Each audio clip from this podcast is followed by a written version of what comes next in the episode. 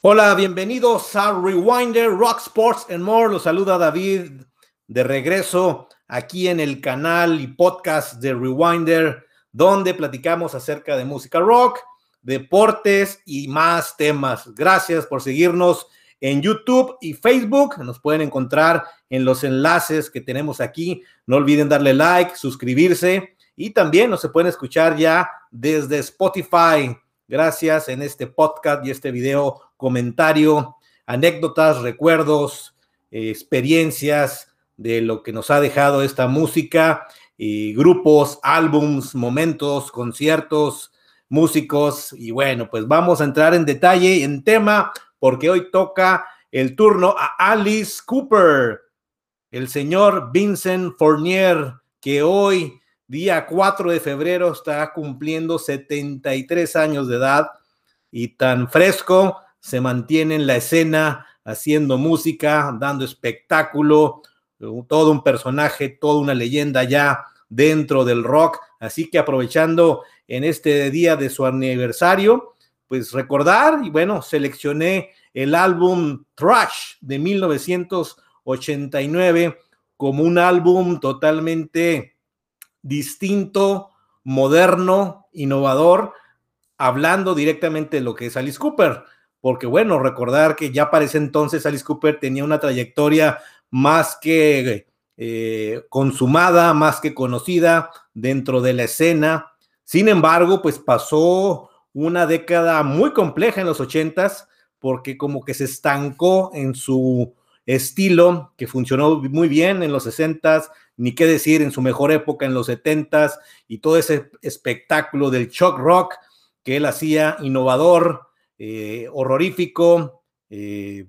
vetado en algunos lugares por el tipo de experiencia que generaba asistir a sus conciertos. Y bueno, también la música muy, pues muy al estilo 70 con mucha influencia de The Who, The Beatles, Led Zeppelin y toda esa amalgama de grandes bandas que él le tocó conocer, inclusive formar parte de ese momentum que se generaba en esa época dando su sello característico, su forma tan peculiar también de cantar, de escribir y desarrollarse como un rockero eh, innovador, repito, y generando pues ese espectáculo teatral que él dio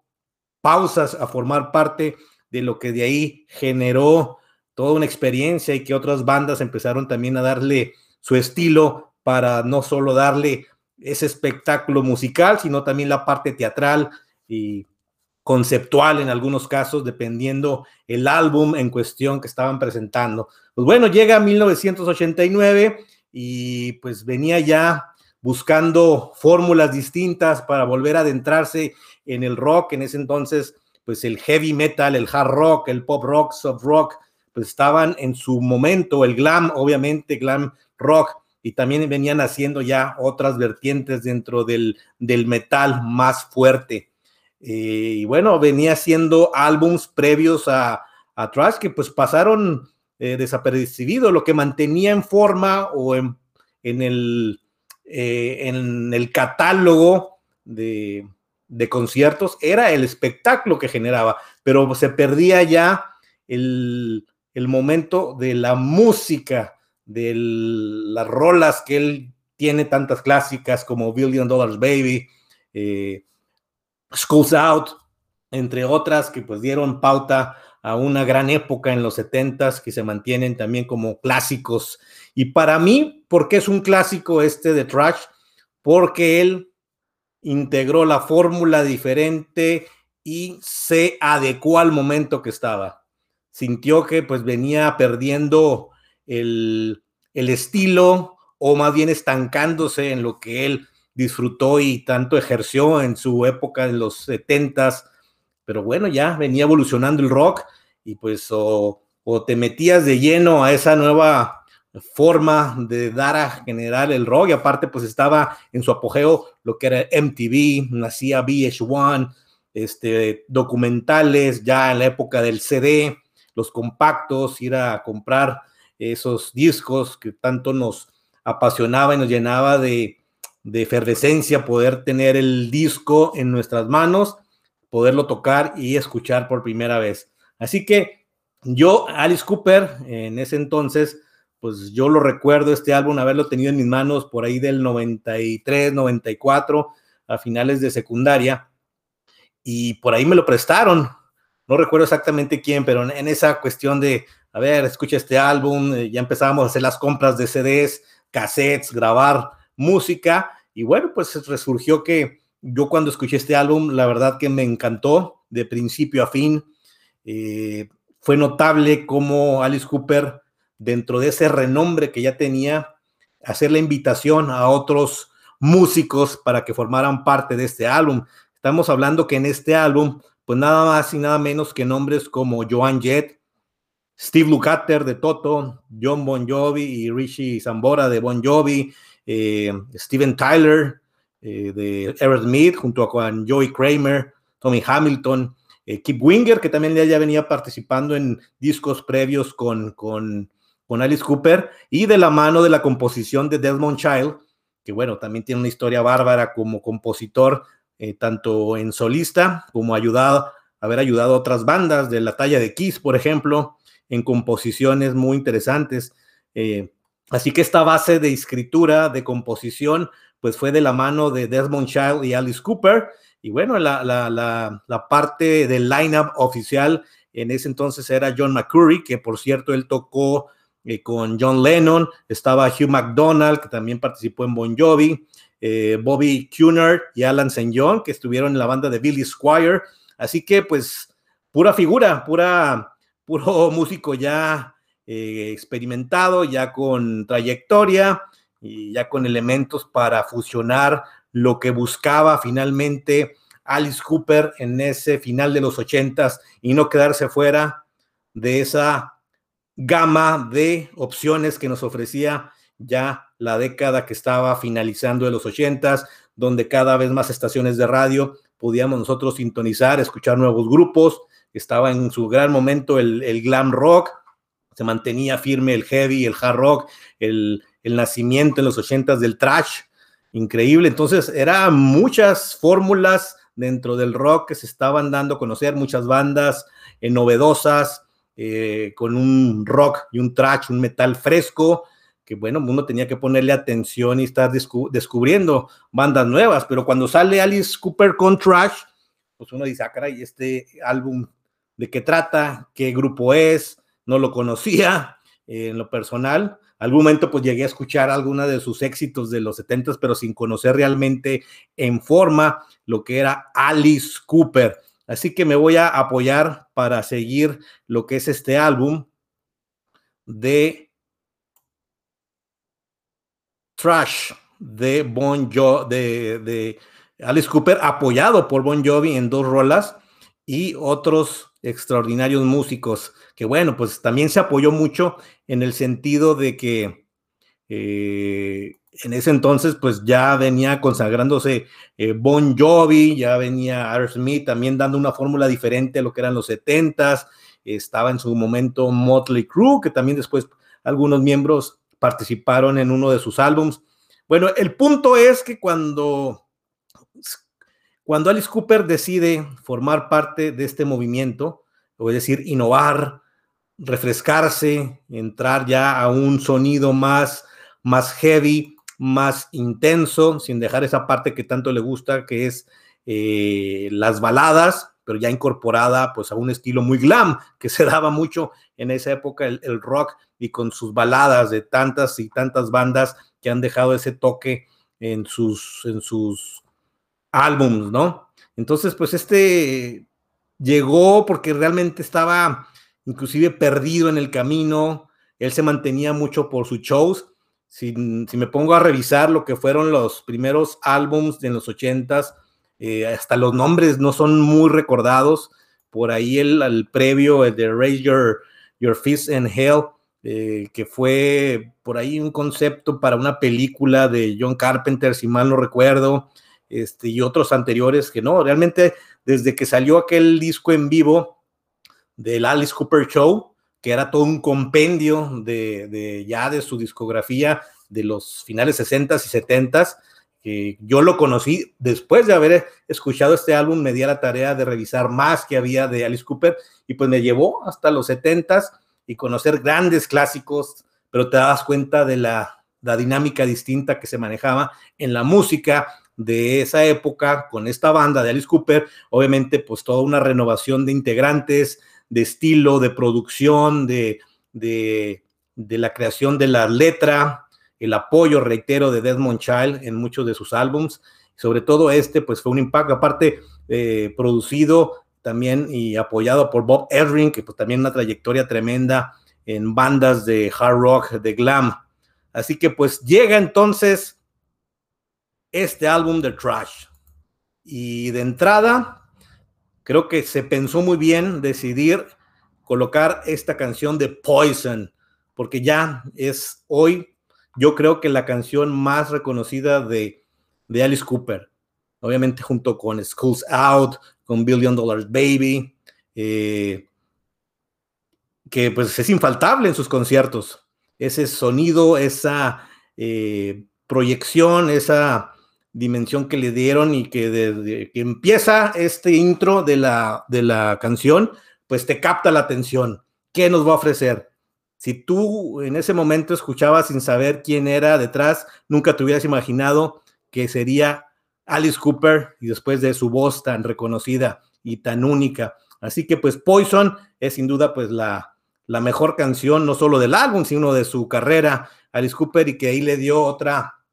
eh, embalaje para adentrarse ya a la entrada de los noventas y que bueno, de ahí entendió muy bien el paso en que se encontraba y se fue adaptando porque ya en los noventas con toda la cuestión del, del, rock alternativo, la música más industrial, otros elementos que se le iba incorporando a la música, recordar que pues ahí nacía, por ejemplo, un White Zombie, Rob Zombie, después este Marilyn Manson, eh, que pues mucho e, ellos tienen este, influencia de, lo que es Alice Cooper y él se incorporó también a estudiar y, que su música también tomando, estuviera tomando esos toques para mantenerse en el momento, digamos, a la vanguardia de lo que se estaba presentando en esa época, sin perder su estilo, sin perder su esencia, su dinámica y lo que es Alice Cooper como un gran, gran eh, personaje dentro del heavy, del rock en general. Así que, pues es un disco muy disfrutable, eh, canciones que te mantienen al ritmo, después viene Sparking the Dark, Sparking the Dark, y que pues las letras y los coros son muy, muy fácil de, de aprenderse, de entonarlos, de seguirlos. Así que dentro de todas estas canciones, pues se van presentando el lineup y con todos los integrantes y los ah, invitados. Escuchamos la voz de Steven Tyler con los backing vocals, eh, Bon Jovi y todos los participantes. Así que él entendió muy bien, Alice Cooper, cómo volver al, al caudal, al camino de ese nombre que tenía, inclusive todo lo que es el concepto, su vestimenta, sus portadas, pero sin perder esa figura ya más rebelde, más, ustedes pueden ver eh, sus eh, chamarra de cuero, eh, sus, toda esa teatralidad que hizo en los 70 pues la vino a, a fusionar a lo que estaba sucediendo en la década ya finalizando los 80s y entrar de lleno a los 90s, que después vino con otro muy buen álbum como Hey Stupid y Brutal Planet, que lo mantuvo ahí, que a la fecha es increíble, ya 2021 ya está por salir un nuevo álbum de, Alice Cooper, se ha mantenido en conciertos, se ha cuidado mucho, eh, tanto físicamente como en su eh, mentalmente. Es un momento en cuando los músicos, después de haber pasado por todo una mm, serie de esa vida tan, con, tan compleja, tan libre, tan llena de excesos, eh, que lo pueden encontrar este tipo de, de, músicos, de actores principales en la escena del rock, pues bueno, llegó a entender en un momento adecuado que había que cambiar ciertas circunstancias y formas y estilo de vida para poderse mantener al ritmo. Y no ha parado. Es lo increíble que Alice Cooper, mm, yo no recuerdo que haya hecho una pausa grande dentro de su carrera siguió haciendo álbums, es un hombre que le encantan las giras y que pues ha incorporado a un sinnúmero de, de músicos, dándoles la oportunidad de formar parte de la banda y de ahí pues se fueron generando otros proyectos, eh, otros grupos y si, si, revisamos el catálogo de, integrantes que han apoyado y han formado el grupo de Alice Cooper, su banda solista, pues han sido números y nombres increíbles, ¿no? De bandas inclusive de todos colores y sabores dentro del rock y el metal. Así que bueno, es un álbum de 40 minutos, 10 canciones, muy disfrutable. Después viene House of Fire, Why Trust You, eh, rolas muy dinámicas, muy toques glam, Only My Heart Talking, ya una rola balada, muy al estilo de los 80, muy bien presentada. Better of Ness, creo que después de Poison es otra canción que tuvo mucho eh, carisma, renombre, y que todavía se toca en los setlists de, de Alice Cooper. This Maniacs in Love with You. Trash, el nombre de la canción, aquí donde participa como, eh, como corista Bon Jovi, que lo hace bastante bien, ese, ese juego de voces entre Cooper y Bon Jovi, muy interesante. Hell is Living Without You y termina con una canción muy intensa, I'm Your Gone, como que ya más heavy metal, más también diciendo Alice Cooper, yo también le puedo entrar a esa vertiente. Es un, un álbum que lo puedes entender que se incorporó y le puso pimienta, cebolla y demás,